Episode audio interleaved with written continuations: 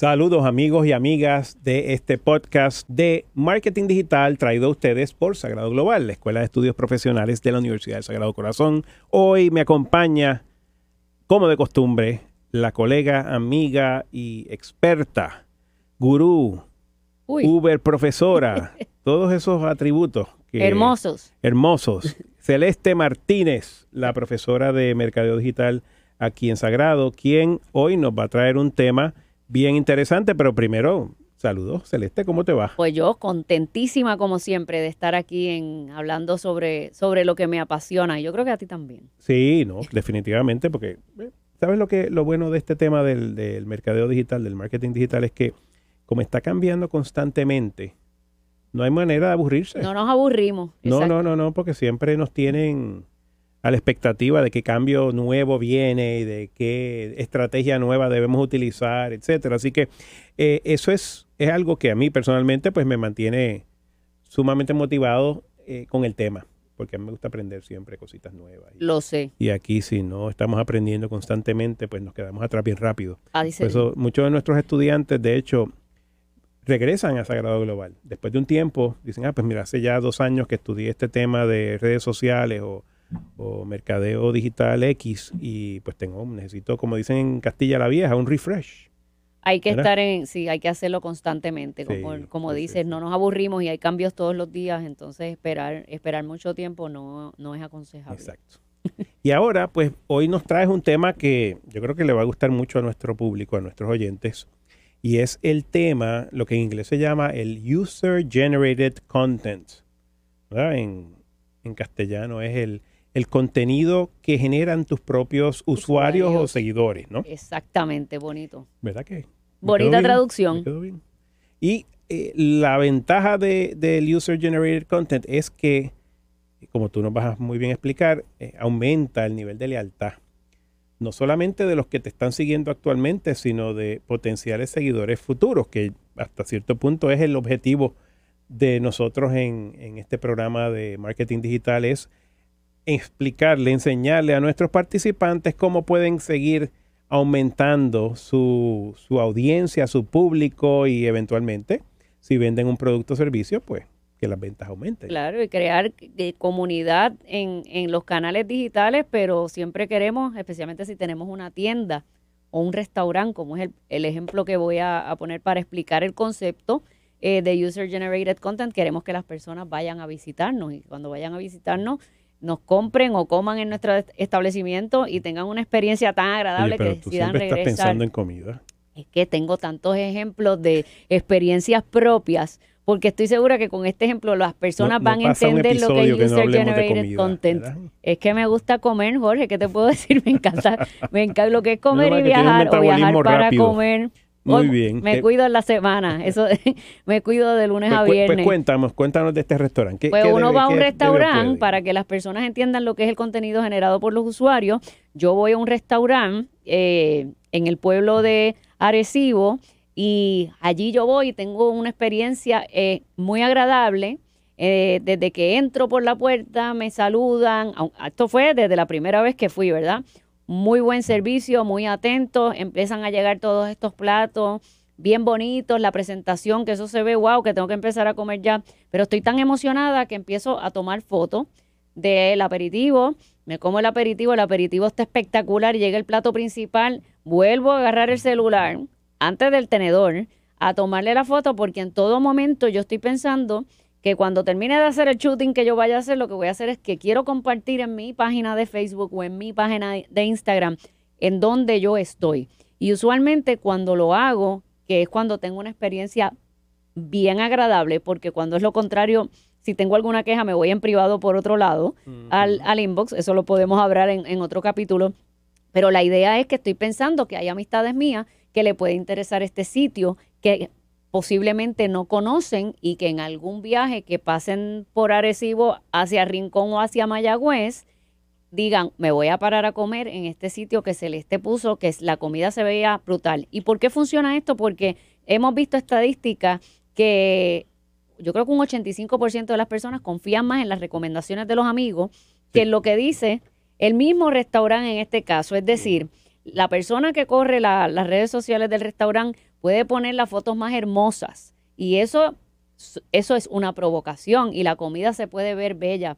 Pero yo como amiga y a mi nivel personal, en mi página personal, mis amistades van a confiar más en la narración mía, en la historia mía y en la experiencia. El restaurante va a querer dar su mejor cara. Somos los mejores, exactamente. las fotos más elaboradas y quizás hasta retocadas y demás. En muchos casos, y después llega y el plato es todo lo contrario. Pero Celeste, el único interés que tiene al poner ese comentario es dar a conocer una buena experiencia que tuvo. Claro. no, no tiene nada que ver con el restaurante, ni se lucra por ese comentario, ni, ni tiene ningún interés pecuniario al respecto. Pues claro, si yo veo eso de Celeste, digo, pues esta persona me lo está diciendo de corazón. Correcto. Está diciendo genuinamente porque tuvo una buena experiencia. Claro, y si, oye, y si menciono el nombre, ya sea porque lo eh, tagueo, eh, etiquetar, etiquetar en español, o a través de un hashtag y el negocio está pendiente de las publicaciones en las cuales se menciona el nombre de ese establecimiento,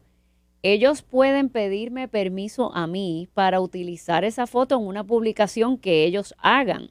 Entonces, en ese sentido, ellos estarían haciendo curación de contenido, es decir, están buscando contenido de ese establecimiento en otras, en otras cuentas.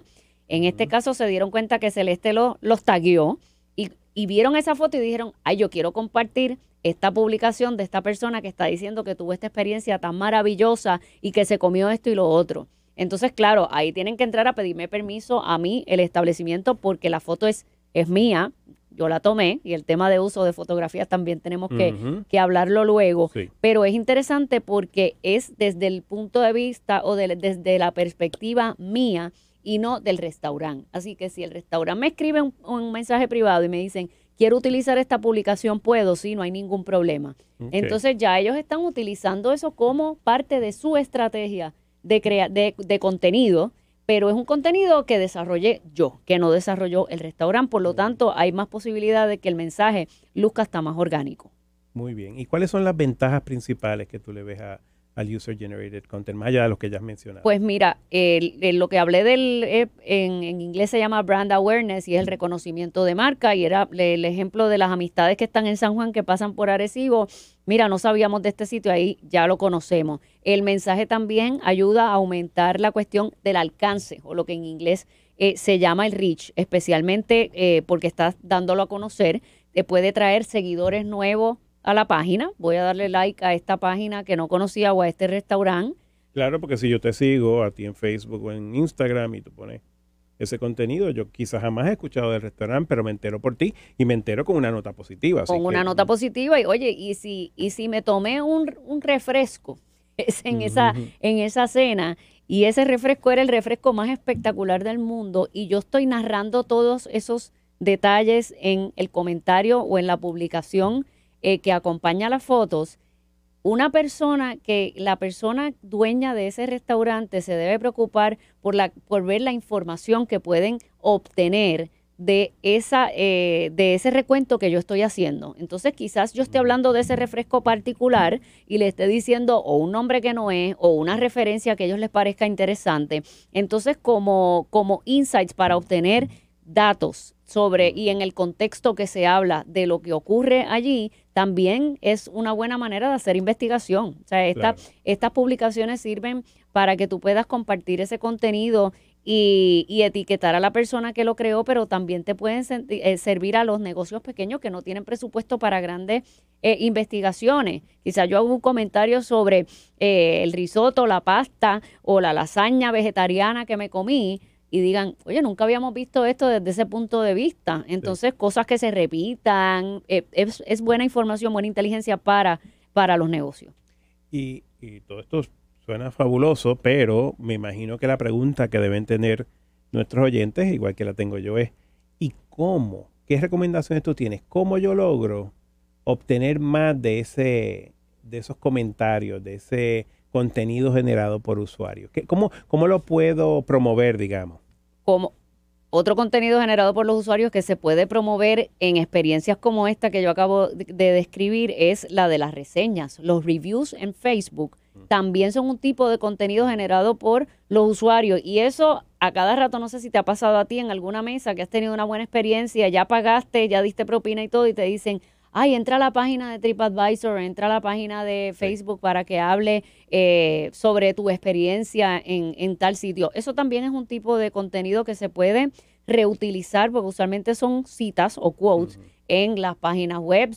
Nuestros clientes hablan o nuestros clientes nos cuentan sus experiencias. Entonces, en ese caso sí se puede hacer ese pedido porque lo hemos visto, o sea, no ha pasado en la mesa o que simplemente pongan un sticker afuera de, que por favor dice rate us on TripAdvisor.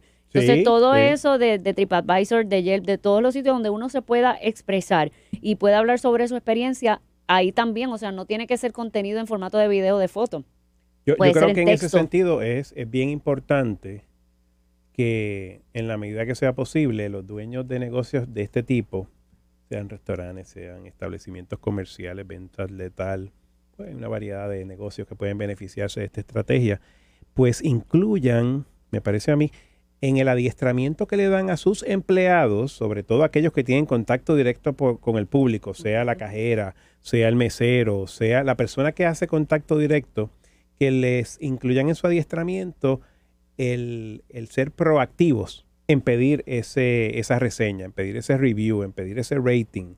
Porque a veces estamos, salimos contentísimos, pero si nadie nos hace el acercamiento, quizás se nos pasa. Sí, y hay mucha gente que, que, que, lo hace, o sea, hay más personas que están dispuestas a hacerlo quizás de lo que uno piensa, entonces ya no se trata solamente de, de dar un servicio de excelencia, ¿verdad? Y de que la persona salga contenta, vamos a llevarlo un paso más y vamos a pedirle eso. Se puede también hacer una campaña con algún hashtag que tú quieras crear o algún concurso. Oye, cuando yo hablo de concurso me dicen, ay, pero es que las grandes compañías tienen presupuesto, tarjetas de regalo, o sea, no tiene que ser de un valor muy alto, pero vamos a promover que las personas suban fotos a las redes sociales y utilicen X hashtag que sea un hashtag de nosotros o que tenga que ver con nuestro negocio. Eso es una manera, o sea, en todo... De hecho, no tienes ni que gastar dinero porque puede ser un reconocimiento no monetario. Eh, también, o sea, no, siempre tiene que haber el... Eh, exacto, siempre la gente, pues, ¿verdad? Responde a esos incentivos cuando son eh, o responden más o más rápido, si hay algún incentivo, pero también le gusta a la gente que los mencionen y que le den reconocimiento y sentirse parte de, esa comunidad. Así que eso es otra manera también de hacerlo. Excelente. Y, y en ese, en esa línea precisamente, pues voy a aprovechar, porque, ¿verdad? Lo menos que puedo hacer es pedirle a nuestro público, a nuestros oyentes, que nos hagan una reseña, que nos hagan un review. Exacto. Si estás usando, si estás escuchando este podcast a través de Apple Podcast, tan sencillo como darle a esa quinta estrellita, preferiblemente, ¿verdad? Pero claro, ustedes, ustedes, ustedes lo pueden poner el, review y la reseña que quieran. Pero pues, chévere, si la quieren poner de cinco estrellas, mucho mejor. Y que escriban una reseña, no solamente la estrellita, yo creo que es bien importante que nos escriban una reseña y si hay algo que entienden que podemos mejorar, pues fabuloso, porque nos encantaría saber de ustedes qué les gusta, qué no les gusta, qué les gustaría ver más, qué les gustaría ver menos, que les interese. algún tema que les interese, si quieren que dejemos de hablar de comida, pues también dejamos de hablar de comida. Y hablamos de viaje. Y todos esos, todos esos temas interesantes que Celeste nos trae. Así que con eso vamos dando cierre a este episodio del podcast de marketing digital, no sin antes pedirle a Celeste, como de costumbre, que si tiene alguna sugerencia o comentario final, pues que lo comparta con, nuestra audiencia. Pues parte de lo que estábamos hablando es que para que un negocio se dé cuenta de que están hablando sobre ese negocio, es importante poner en práctica eh, y estar pendiente de escuchar lo que las personas hablan de nosotros en las redes sociales. Y para eso nosotros ofrecemos un curso como parte del certificado profesional de marketing digital que se llama Social Listening and Community Management. Entonces, repítelo, Social Listening and Community Management. Oh, wow, eso suena bien de lo americano. Y el Social Listening se... Pero el curso es en español, ¿verdad? en español. En español. se trata de estudiar, ¿no? De estar pendiente, utilizar muchas plataformas que en algunos casos o en muchos tienen versiones gratuitas para colocar hashtags o lo, el mismo nombre de tu negocio y ver en las diferentes redes sociales qué tipo de conversación hay sobre ustedes y sobre su competencia y todo lo demás que quieran, que quieran entender que está pasando en Twitter, en Facebook y en otras redes sociales. Tremendo, Celeste. Pues con eso nos despedimos. Muchas gracias como de costumbre por estar con nosotros. Muchas gracias a ti, a los que nos escuchan y a los que nos ven también por el canal de YouTube. Y si quieren más información sobre nuestros programas, aparte del curso de Social Listening que mencionó Celeste, ella lo mencionó, lo, pronunció mejor, Social Listening, que mencionó Celeste, les recomiendo que vayan a nuestra página web global.sagrado.edu y allí van a tener más información sobre ese y muchos otros cursos que ofrecemos. Muchísimas gracias y mucho éxito. Muchas gracias a ti, nos vemos pronto.